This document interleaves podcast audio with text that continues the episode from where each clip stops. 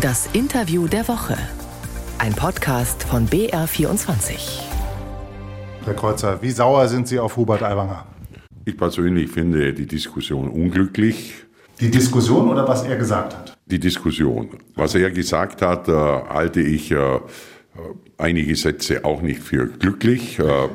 Beispielsweise, dass man sich die Demokratie zurückholen muss, aber man darf daraus eben nicht schließen, dass Hubert Aiwanger ein Radikaler ist. Ich kenne ihn jetzt seit Jahren. Er ist vollständiger Demokrat. Aber trotzdem ist dies eine Diktion, die sonst Rechte und Rechtsradikale haben und die sollte man meiden. Ihr parlamentarischer Geschäftsführer, der Tobias Reis, hat in dieser Woche im Plenum gesagt, er erwarte von allen Mitgliedern der Staatsregierung, dass sie sich von Demokratiefeinden abgrenzen. Aiwanger hat sich bisher von dem, was Sie eben auch kritisiert haben, nicht abgegrenzt. Das stimmt nicht. Uh, Hubert Aiwanger hat mehrfach geäußert, dass er mit der AfD nichts zu tun haben will. Nicht bei dieser Rede, aber sonst. Uh, aber die Diktion war eben nicht richtig, uh, die Wortwahl. Und äh, das sollte man vermeiden, weil man sonst in den Verdacht kommt, hier nahe zu stehen, was Hubert Aiwanger aber nicht tut. Und somit sind auch überhaupt keine Bedenken, dass wir die Koalition, die sehr erfolgreich ist in Bayern, zu Ende führen und auch fortführen. Sie haben zur Höhe der Corona-Zeit Hubert Aiwanger schon mal zum Rücktritt na, sich aufgefordert, aber ihm den Rücktritt nahegelegt, nachdem er damals sich impfskeptisch geäußert hat, so auf die Seite der Impfgegner gestellt hat. Jetzt hat er wieder so in die Populismuskiste gegriffen mit einem Satz, den Sie auch kritisiert haben. Warum damals Rücktritt nahegelegt und jetzt offensichtlich nicht? Es ist ja damals darum gegangen, die richtigen Entscheidungen bei Corona zu treffen. Und äh, nach unserer Überzeugung ist es da um Menschenleben gegangen. Die, wenn wir nicht die richtigen Maßnahmen ergreifen, werden Menschen gefährdet. Und dies war nicht hinnehmbar. Und in diesem Zusammenhang habe ich ihm gesagt, wenn er die Dinge nicht mittragen kann, die vernünftig sind, dann muss er sein Amt zur Verfügung stellen. Die Situation haben wir ja dieses Mal überhaupt nicht. Dies ist nicht vergleichbar. Äh, es besteht überhaupt kein Grund, dass Hubert Aiwanger zurücktritt. Wie finden Sie die Absage dieses Kulturclubs in München, des Backstage an Hubert Aiwanger, der dort eine Wahlkampfveranstaltung machen wollte, eine Veranstaltung gegen das Heizungsgesetz, ist jetzt ausgeladen worden. Wie finden Sie das? Ich finde, dass wir nicht Meinungsäußerung zensieren sollten. Wir müssen ja auch äh, in der Kunst tolerant sein. Auch hier gibt es ja äh, Äußerungen im politischen Umfeld, aber auch im sonstigen, die nicht jedem gefallen und die durchaus kritikwürdig sind. Und trotzdem haben wir Kunstfreiheit. Also wir sollten sehr darauf achten, dass nicht der Eindruck entsteht, dass äh, man nicht mehr sagen kann, was man denkt, wenn es gewissen politischen Strömungen nicht passiert. Und dies sollte sich auch dieser Raumvermieter vor Augen halten. Dies äh, ist kein guter Dienst an der Demokratie. Wie viel Populismus, Herr Kreuzer, verträgt denn die Demokratie? Es ist äh, immer die Frage, was darf jemand sagen.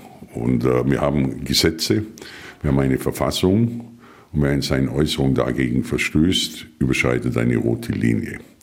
Im Bereich des Rechts kann man sich äußern. Das ist das gute Recht des Einzelnen, ist nämlich Meinungsfreiheit. Und da können wir nicht Zensur machen. Gefällt uns eine Äußerung oder gefällt sie uns nicht? Kriterien an, auch politische? Nein, äh, wir können dies politisch kritisieren, aber man kann dies nicht verbieten. Das wäre vollkommener Verstoß gegen die Meinungsfreiheit. Man kann den Leuten den Mund nicht verbieten, weil einem die Äußerungen nicht gefallen, soweit die sich äh, auf dem legitimen Boden der Verfassung und des Rechts bewegen. Dies wird versucht, das ist diese Meinungszensur der Linken und Grünen. Äh, da bin ich strikt dagegen und das ist auch etwas, was der Demokratie nicht gut tut. Am Montag, Herr Kreuzer, soll das Wahlprogramm der CSU beschlossen werden. Was sollte aus Ihrer Sicht die wichtigste Botschaft inhaltlich sein für diesen Landtagswahlkampf? Wir müssen alles tun, dass wir Bayern an der Spitze halten. Dann nennen Sie mir ein Beispiel, was tun? Wir müssen beispielsweise in der Wirtschafts- und Energiepolitik die richtigen Weichen stellen im Land durch Schaffung von erneuerbaren Energien. Die Weichen sind doch schon gestellt. Wir müssen dies weiter vorantreiben. Es geht ja auch darum, die Dinge umzusetzen, beispielsweise Windräder jetzt zu genehmigen. Hilft ja nichts, wenn man dafür ist, äh, nur, sondern es muss ja auch ein Baurecht entstehen. Und wir müssen beispielsweise den Wahnsinn in der Energiepolitik in Berlin natürlich bekämpfen und bremsen.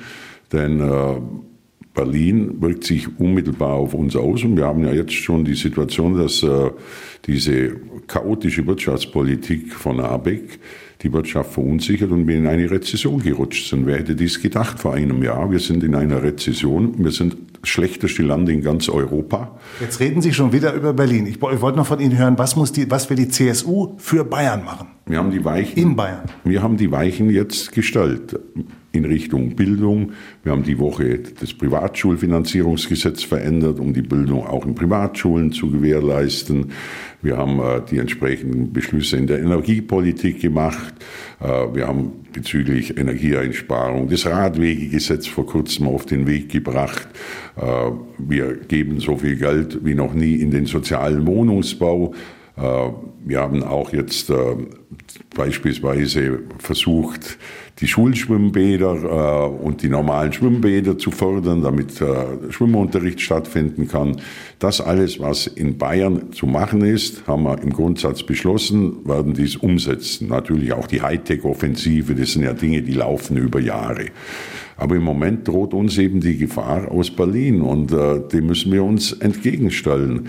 Und wir haben ja auch praktisch in allen Politikbereichen innerhalb Deutschlands die besten Ergebnisse. Innere Sicherheit, Bildung, Wirtschaftswachstum, Arbeitsplätze, Bruttoinlandsprodukt, Gehaltsniveau, das darf man nicht vergessen. Aber das fällt uns nicht in den Schoß, sondern wir müssen dafür jeden Tag kämpfen, auch in Zukunft. Mit der kommenden Wahl hören Sie auf in der Politik, ähm, waren zehn Jahre lang dann Fraktionsvorsitzender. Was ist die wichtigste Eigenschaft des CSU-Fraktionsvorsitzenden im Bayerischen Landtag? Er muss zuhören können, er muss integrieren können. Wen? Seine äh, Fraktion, aber auch zuhören natürlich den ganzen Verbänden und Menschen, die auf ihn zukommen, jeden Tag, von früh bis spät.